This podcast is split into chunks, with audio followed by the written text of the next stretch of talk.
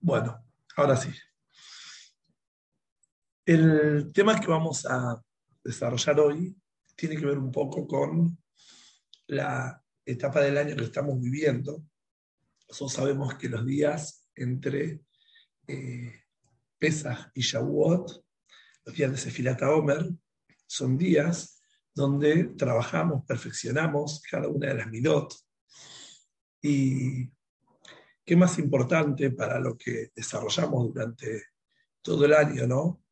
Temas de Jinuj, Shalom Bait, qué más importante que trabajar las midot y saber de qué forma ser asertivo ¿no? a la hora de eh, llevar adelante esta tarea tan importante que es perfeccionarnos como personas para llevar adelante un matrimonio, un hogar de la forma adecuada.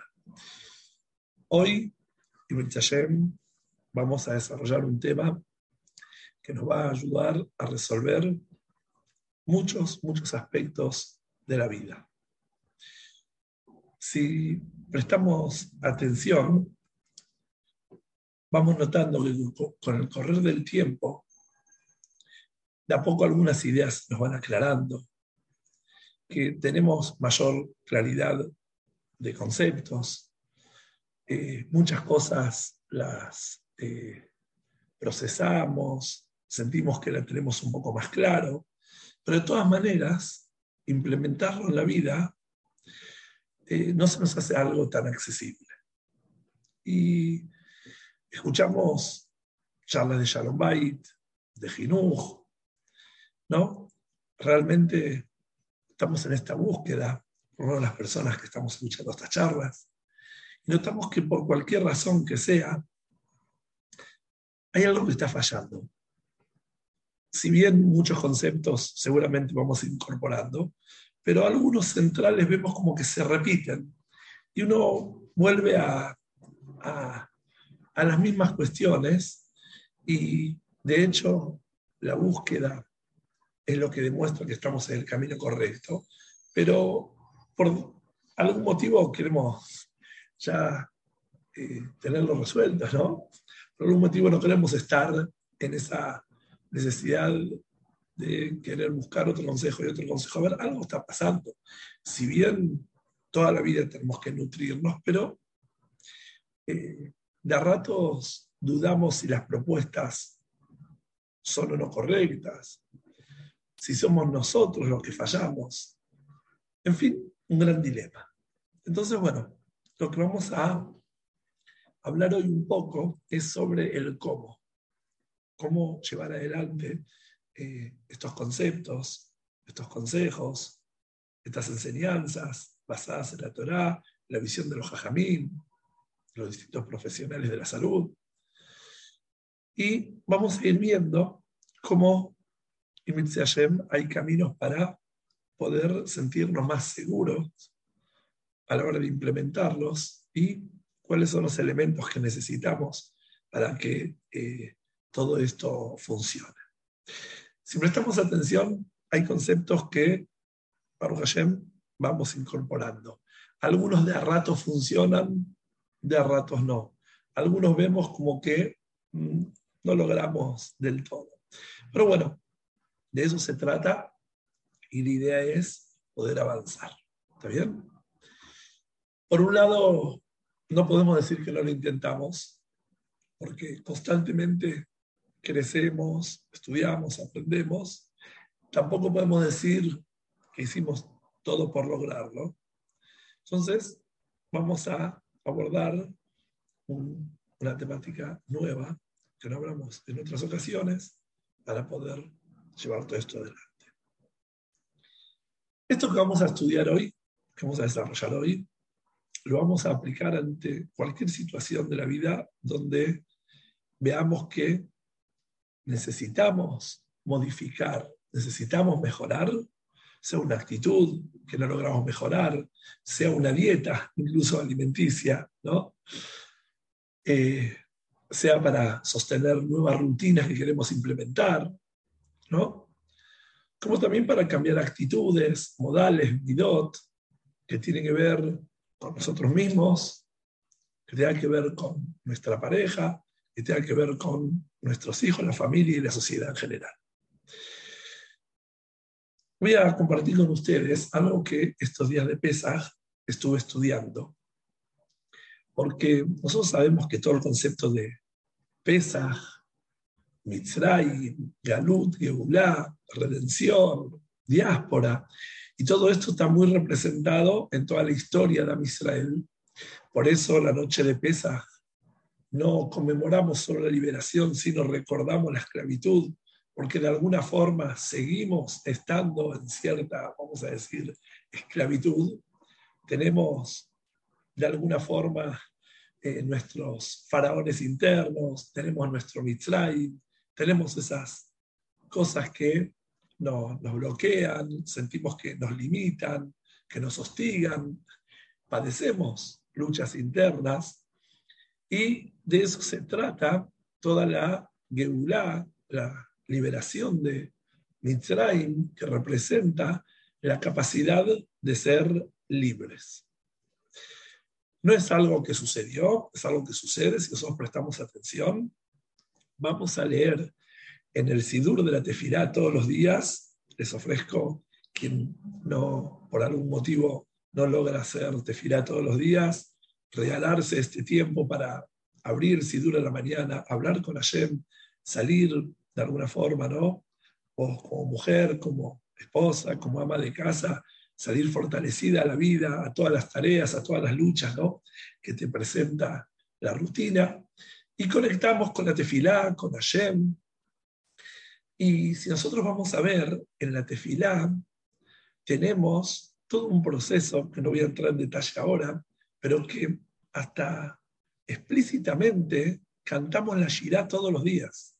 La Shirá no fue algo que se cantó solamente cuando Israel salió de Egipto, ni que la cantamos en el templo el séptimo día de Pesach solamente, sino todos los días en la tefilá está la Shirá, el canto que Israel eh, expresó cuando se liberó de Paró, del faraón y de Egipto, todo el pueblo de Israel, cuando bajaron al Mar Rojo y cruzaron eh, en su liberación el mar. ¿De qué se trata? Esto tiene que ver con una lucha, con una superación de todos los días de salir de Egipto. Todos los días salimos, pero vamos a ver cómo es la forma, qué es lo que tenemos que hacer porque en el Sidur claramente sí, nos ponen la Shirá, nos ponen esta parte de la Tefirá, que es la, el canto de que nos liberamos y que estamos contentos porque superamos Mitzrayim, quiere decir que nuestra vida personal también podemos liberarnos y superar la vida, esta, vamos a decir, tan esclavizante. Entonces, cuando estaba profundizando todos estos temas, llegué a un lugar donde encontré algo extraordinario. Y encontré que el Rebe Maharaj, Ram Shemuel, cuarto Rebe de Jabad, habla sobre la lucha con el Yetzer y dice lo siguiente. Prestemos atención. Dice el Rebe Maharaj, dentro de toda una explicación de varios capítulos, en un momento dice, ¿acaso no podemos sentirnos frustrados y de alguna manera sobreexigidos por Hashem? ¿Acaso no podemos decir que el hará Hashem nos lo puso en nuestro interior, en nuestro ser, en nuestro corazón y de alguna forma en nuestro camino? Entonces, ¿por qué deberíamos cargar con tanta responsabilidad a la hora de enfrentarlo. Hashem sabe muy bien cuánto nos cuesta. Si nosotros sabemos cuánto nos cuesta el hará, Hashem no sabe cuánto nos cuesta. ¿Acaso Hashem, Hasbe Shalom, no es consciente de lo que tenemos que luchar antes de cuidarnos una palabra fuera de lugar, una expresión, un gesto, una mirada, una opinión, un acto? Entonces, ¿de qué se trata tanta responsabilidad que la Torá nos da ¿no? a nosotros como Yehudi. Y yo diría, agregando, ¿no? más aún en esta generación tan compleja, ¿cómo hacemos para sostenernos con, vamos a decir, tanta oscuridad seductiva, con tanta facilidad de todo tipo y todo al alcance. Y vamos a decir, sintiéndonos tan flojos, ¿no? Cada vez más flojos por todo lo que se nos presenta. Entonces, él responde, ofrece una respuesta increíble, extraordinaria, que cuando comprendemos esto, podemos realmente confiar en esa libertad, confiar en eso que podemos salir adelante y podemos lograr en nuestra vida. El Maharaj responde lo siguiente. Dice que la persona de a ratos siente una soga en el cuello, siente una soga que lo ahorca de mucho deseo por decir algo fuera de lugar, mucha, vamos a decir, un impulso muy grande para actuar eh, inadecuadamente, sea con la palabra, con la acción o el pensamiento. Y de alguna forma es el que, como dijimos antes, formula esta pregunta, me siento ahorcado, siento que no doy más. Entonces él dice lo siguiente, dice que en verdad no hay una soga que nos está arrebatando. Nosotros somos personas libres, somos Neyamot puras. Pero ¿qué sucede? Sucede que vamos de a poquitito fabricando hilos, hilos de coser. Ustedes como mujeres seguramente saben, no sé si estudiaron corte y confección, pero básicamente para coser un botón, todos tenemos en casa un hilo un hilito que con un poco de fuerza se rompe, ¿no? Pero ese hilito que vamos generando a través de una pequeña palabra fuera de lugar, a través de un pensamiento fuera de lugar, son aparentemente hilos simples. Esos hilos que vamos generando, de a poquitito se van eh, tejiendo. Esos hilos se van de alguna forma entrelazando.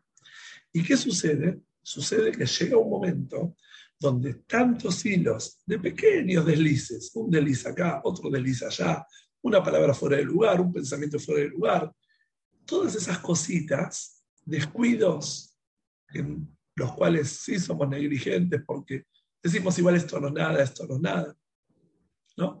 Esos pequeños hilitos van tejiendo una soga tan, tan fuerte que llega un momento que esa soga la sentimos en el cuello y decimos, no puedo contra esto. Anda a frenarme ahora justo cuando estoy por decir este la sonará, o anda a frenarme ahora justo cuando estoy por pensar esto malo de tal persona, o anda a frenarme ahora cuando justo estoy por hacer este acto inadecuado. Entonces dice el Rebe Maharaj que en realidad esa soga la tejimos nosotros. Ahora vamos a ver de qué se trata, ¿no? Esa soga no es una soga que Hashem nos colgó en el cuello de Yetzerara. No, es una soga que la fuimos tejiendo con el correr del tiempo y lamentablemente se fue haciendo algo muy difícil de quebrar, muy difícil de romper, y ahí es donde nos sentimos víctimas y decimos, Hashem, yo con esto no puedo, y ahí viene el reclamo. Pero él entra en detalle, ¿no? Porque cuando uno escucha esto, dice, bueno, pero ¿qué podemos hacer? Y esos pequeños hilitos que hablamos al principio, a veces eh, son tan tentativos, ¿no? Esas pequeñas cositas acá y allá, que nos sentimos que no podemos. Entonces, bueno, es verdad, generamos pequeños hilos.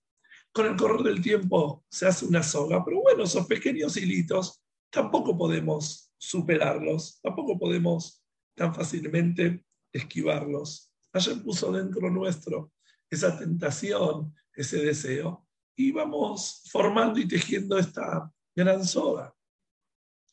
Entonces, él proporciona una respuesta en detalle sensacional, que es la que quiero tratar de desarrollar, y si no se entiende, le pido por favor, o si tiene alguna pregunta, que la formulen mediante el chat, ¿no?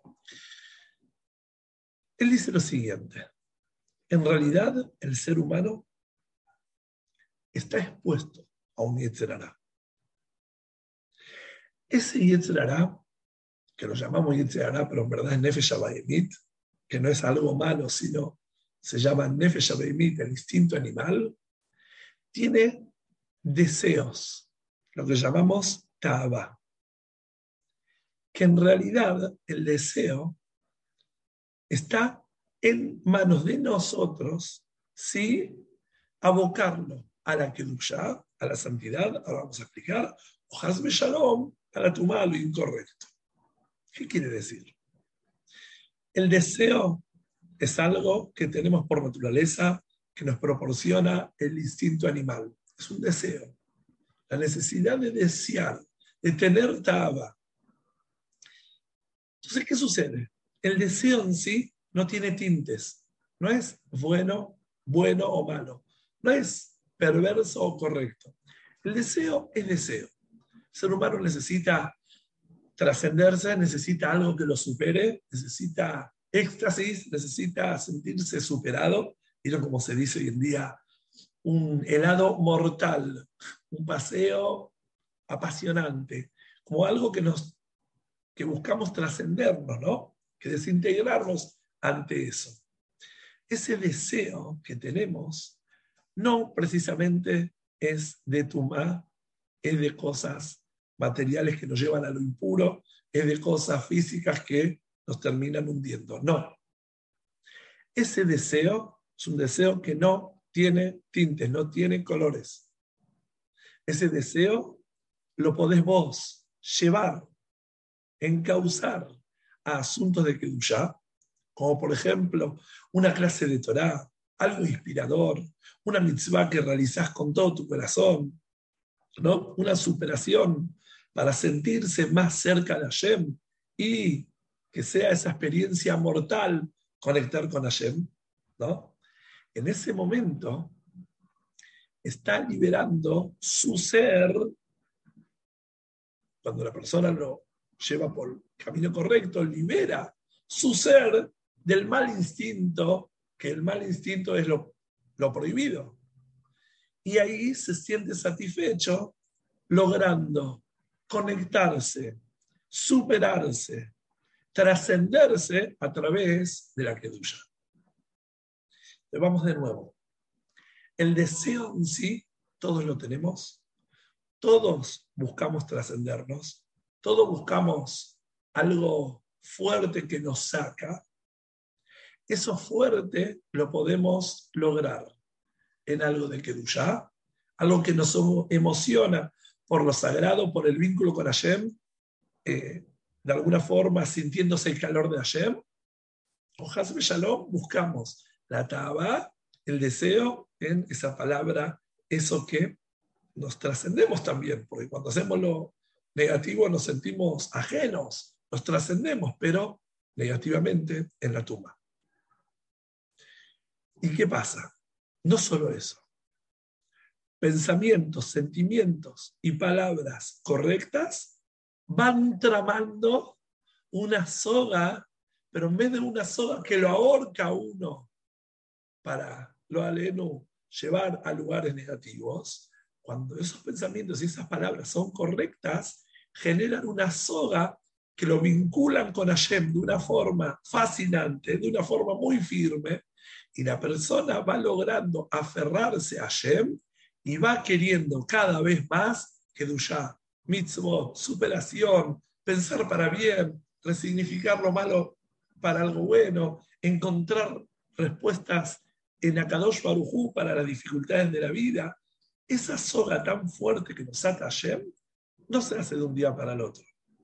Se va haciendo cuando ponemos nuestro deseo, nuestra necesidad de desear en lo correcto, vamos generando un hilo, otro hilo, otro hilo, y así se va tramando esa soga que nos vincula a Hashem, y ahí es donde sentimos respuesta a toda esa atracción negativa.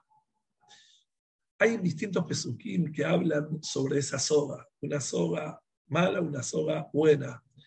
Acá lo que estamos hablando es ir generando y tramando esa soga. Pero bueno, esto es lo que eh, de alguna forma nos aclara que en verdad no tenemos argumentos. Sí, venimos por defecto con un chip que nos dice, mira, sos un ser humano, naturalmente tenés tendencia al pecado, seguramente vas a transgredir cada dos por tres, sos una persona que se vincula y se relaciona más con lo negativo que con lo positivo, tenés una tendencia mucho más fuerte para el mal que para lo bueno, pero no es así. Justamente esto es lo que nos viene a decir. Ahora, caso contrario, si la persona se deja llevar por lo que el cuerpo aparentemente le pide y de a poco va tejiendo con sus deseos mal atendidos, ¿no? Esta gran soga en la cual luego la padece y se queja que no puede contra eso, ahí sí el camino es mucho más dificultoso, porque estando ahorcado, de alguna forma tiene que ir cortando con mucha ayuda de Hashem esos hilos para liberarse de esa soga que lo tenía atrapado. Entonces, ese conflicto que tenemos y decimos de alguna forma, tengo cosas claras, o de a poco voy aclarando asuntos y veo que no lo puedo implementar, es porque ya hay una soga que nos tiene muy atado a lo negativo. Y es donde tenemos que ir cortando, cortando, cortando de a poco, con mucha ayuda de Hashem, y ir tramando una soga nueva, que de eso vamos a hablar y ver cómo lo hacemos. Entonces, en síntesis, responde el rey Arash, que Yetzer no nos tiene ahorcado, sino es que la persona le va entregando un hilito, otro hilito, otro hilito, hasta que los hilos se van entrelazando y ahí es donde uno se siente preso. Pero dice algo muy alentador. Prestemos atención, hasta es eh, emocionante si lee uno el layón el texto como lo escribe. Dice que la persona que detecta el momento de deseo, ¿no? Y de antemano está preparado para darle una respuesta de Kedusha, él sabe que va a llegar un momento donde va a necesitar, como todo ser humano, ese deseo, esa satisfacción. Es consciente que él lo va de alguna forma a, a necesitar. Y va saliendo de su propio mitzvah personal con actos, palabras y acciones. Va dándole hilo, va dándole hilo para que se vaya tejiendo algo correcto. Dice el Rebe Marash, asegura, esa persona que va tramando una soga, que lo va a atar con Akadosh Baruj va a experimentar un mundo nuevo y va a sentir como un bebé que nace, que tiene todo el mundo por delante en su pureza y en su santidad. ¡Wow! Qué palabras, ¿no? Que a veces dice, realmente será así. ¿Podré vivir una vida como ese bebé de pureza, de santidad, de, quietud, de tranquilidad? Dice el rey Maharaj, cuando uno va tramando esa soga nueva, va sintiéndose que se transforma en un bebé que nace, un mundo nuevo descubre, textuales palabras, un mundo nuevo él descubre con ese trabajo. Qué increíble, ¿no? Qué palabras alentadoras, qué concepto motivador, qué, inyección de fortaleza nos da saber que realmente no estamos condenados a lo que sentimos, no estamos condenados al éxito. Tenemos esa capacidad de controlar lo negativo e ir por lo positivo. Lo que vamos a hablar hoy concretamente es cómo hacemos eso. ¿De qué se trata? ¿Está bien? ¿Cómo hacemos? ¿Cómo hacemos para ir tramando nuevas, eh, vamos a decir, fórmulas? ¿Cómo ir haciendo, cómo ir generando esta soga que nos va a atar a Kadosh Baruch? Estuve pensando en todo este concepto durante estos días del Hajj y me llevó a analizar muchos aspectos de la vida que vienen ligados de este concepto, ¿no? Tenemos muchas cuestiones en la vida en las cuales nos sentimos limitados, que sentimos que queremos y no podemos, que sentimos que ya luchamos demasiado, y que hay veces, estando débiles, nos damos por vencidos, sea una dieta, sea un cambio de actitud, sea la forma de dirigirnos con nuestros seres más queridos. Y vamos a hablar de algo que Abdir en PNL, ¿no? ¿saben lo que es PNL? Programación neurolingüística, refiriéndonos justamente a la programación cerebral, ¿no? la programación de la mente, eh, ¿qué es lo que nos ofrece y qué es lo que nos dice a la hora de querer modificar y cambiar? Por ejemplo, queremos tener una determinada actitud positiva, por ejemplo, cuando las condiciones no son dadas fácilmente. Por ejemplo, una discusión, en un momento de discusión, un fracaso, cómo reaccionar cuando nos sentimos fracasados, una situación de dolor, en un momento de desafío muy grande. Entonces, la herramienta que ofrece es de antemano trabajarnos antes que llegue la situación. Antes que estemos expuestos a una situación de esta índole, trabajarnos y darle a la mente la orden que queremos nosotros implementar, ¿no? La forma, darle la orden de cómo, de qué forma determinada, ¿no? Queremos nosotros actuar. Entonces, nuestra mente se va reeducando. Visualizamos la situación. Imaginamos cómo aplicamos la forma correcta, adecuada que escuchamos en un shiur, que, escuchamos, que leímos en un libro, que nos compartieron otras personas capacitadas. Y nuestra mente con el tiempo visualiza la situación que se puede presentar y uno se visualiza actuando de esa forma, ejercitando la mente una y otra vez hasta que finalmente nuestra mente va adquiriendo ese nuevo hábito. Por ejemplo, ¿no? vamos a ir al área de la dieta antes que te agarre hambre, ¿no? cuando te agarra hambre y ya estás pensando en ese paquete de galletitas, eh, en ese paquete de caque, en ese pan, en esa pizza, esa comida rápida que te saque el hambre. No. Antes que te agarre hambre, ejercitas la mente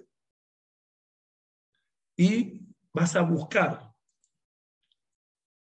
una respuesta para que cuando aparezca el hambre, vas a buscar un alimento determinado para saciar.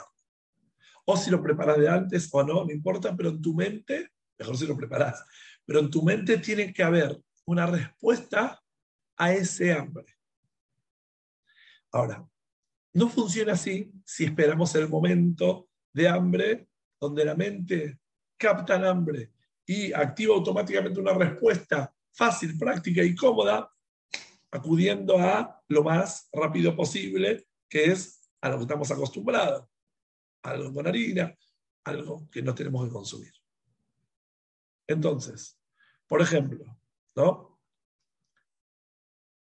Tenemos claro que estos son los alimentos que podemos comer. De antemano sé, me va a venir hambre en un rato, voy a sentir necesidad, preparo mi mente a que la respuesta que le va a dar a ese hambre va a ser este alimento determinado. Para demostrar esto y ver cómo realmente funciona, cuando queremos cuidar nuestra, nuestra salud y queremos mejorar eh, nuestra alimentación, por ejemplo, ¿no? cuando comemos carne, comemos carne, un asado, una comida con carne, lo que sea, ya va el mediodía, al pasar unas horas sentimos ganas de picar algo o tomar algo caliente. La mente ya está muy entrenada y sabe que por cuestiones de kashrut, un cortado o unas fetas de queso no son la solución. Quiere decir que tu mente ya fue educada cómo alimentarte, por más que te encante un cortado y esperes ese cortado, o unas fetas de queso, o un yogur, ya tu mente está educada que eso no va. Del todo sentís que no te tienta. Sentís que muy fácilmente podés manejar Eso que no es coherente al régimen de Kashrut. Ni que hablar si tenés hambre y pasás por un lugar taref, un lugar donde la comida no es ayer y no comes comida que no es ayer, entonces por más hambre que tenga el olorcito de esa panadería, no se te ocurre ni sentís una lucha real. Sí, el olor te puede generar una sensación de fantasía, pero no hay una lucha real en entrar o no entrar a ese lugar taref, porque tu mente ya bloqueó esa respuesta, esa posibilidad. Así se puede aplicar con el tiempo, entrenando la mente una y otra vez durante un tiempo prolongado hasta que la mente da respuestas correctas al momento de hambre. En fin, la mente va asociando ¿no?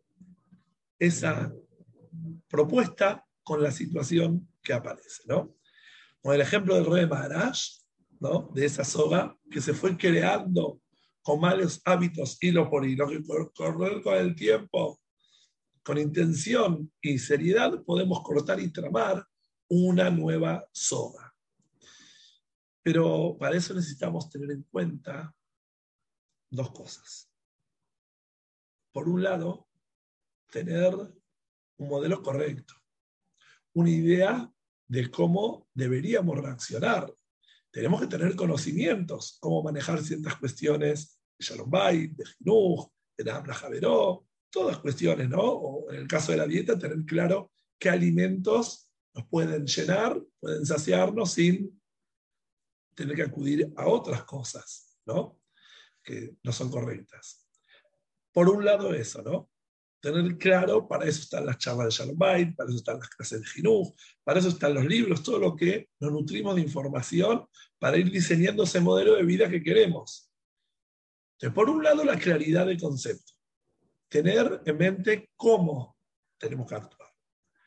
Por otro lado, al llegar el momento, confiar que con predisposición y constancia vamos a lograr manejar la situación correctamente confiar que vamos a poder responder como tiene que ser, porque muchas veces pasa que no confiamos, vemos que nos cuesta, vemos que la mente dice, no, pero mejor así, más rápido de esta forma, más simple. Es un entrenamiento. Y digamos mejor, es un nuevo tejido, donde al principio es un hilito. Y la desesperación por resolver es muy grande y pensamos que ese hilito no va a hacer nada. Y es verdad, al principio no va a funcionar porque un hilito no, no ata un, un gran barco. Esta es una soga bien gruesa. Entonces al principio vamos a ver como un hilito que no funciona, después dos hilitos, después tres. Pero si nos queremos tomar la vida en serio, vamos a hacer la apuesta correspondiente a ir tramando alternativas. Y como dije antes, antes del momento del Isayón, antes del momento de la prueba, tener respuestas.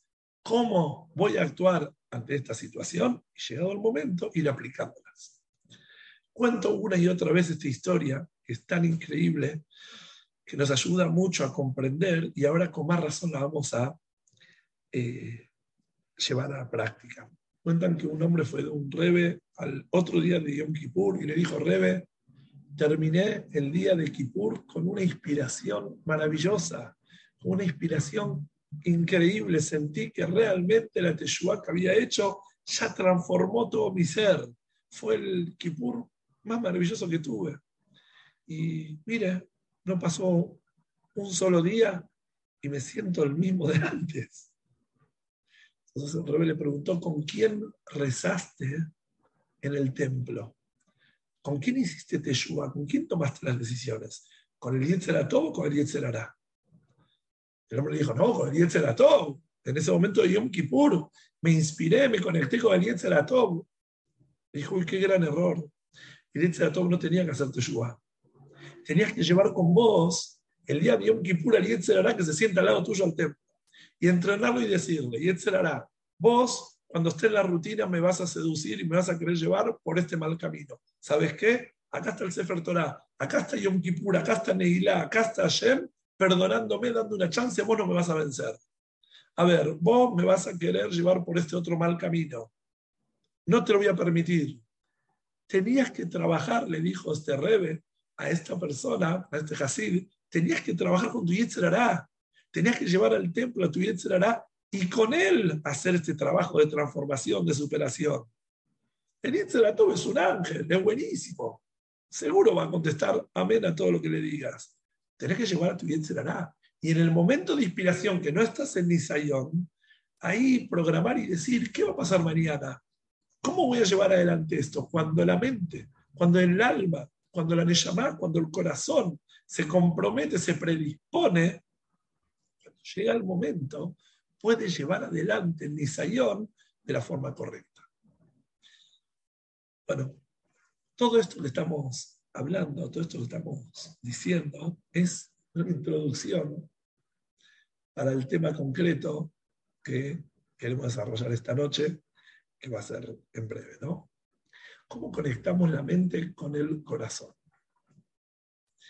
Sin duda sabemos que somos seres emocionales, pero a la vez quien dirige nuestra vida es la mente. Sentimos que la mente todo el día nos está dando eh, eh, directivas, ¿no? movimientos, acciones. Y es ahí donde nos encontramos ante situaciones que la mente nos dice A y el corazón nos dice B. C, a veces J, Z, nada que ver. Muy distante la versión del corazón a lo que nos dice la mente. Nos podemos de rato sentir tironeados sin saber salir de esta encrucijada. Acá la idea justamente que el corazón, en aras de superación, le pida a la mente nuevas directivas para que la mente programe nuevas formas de reaccionar y que con el tiempo se hagan, se vayan formando nuevos hábitos, logrando así controlar reacciones impulsivas, dando alternativas superadoras para estas situaciones tan, tan apremiantes, ¿no? Sea con nuestra pareja, ahora vamos a hablar, sea con nuestra familia, sea con el Yetzerará, sea con los impulsos en general ¿no? de la vida, porque el corazón por naturaleza es muy puro, es muy sagrado, pero el corazón se fue atando, como dijimos antes, con, vamos a decir, todo lo incorrecto, tirándole un hilito acá, otro hilito acá, otro hilito acá. Y en un momento el corazón se siente que dispara, eso se llaman impulsos, eso no son sentimientos. Sentimientos son cosas puras, profundas. Vamos a decir, lo que llamamos sentimientos es algo sagrado. Un, impulso es una reacción, vamos a decir, más bien emocional, descontrolada, desorganizada. Entonces, ¿qué sucede?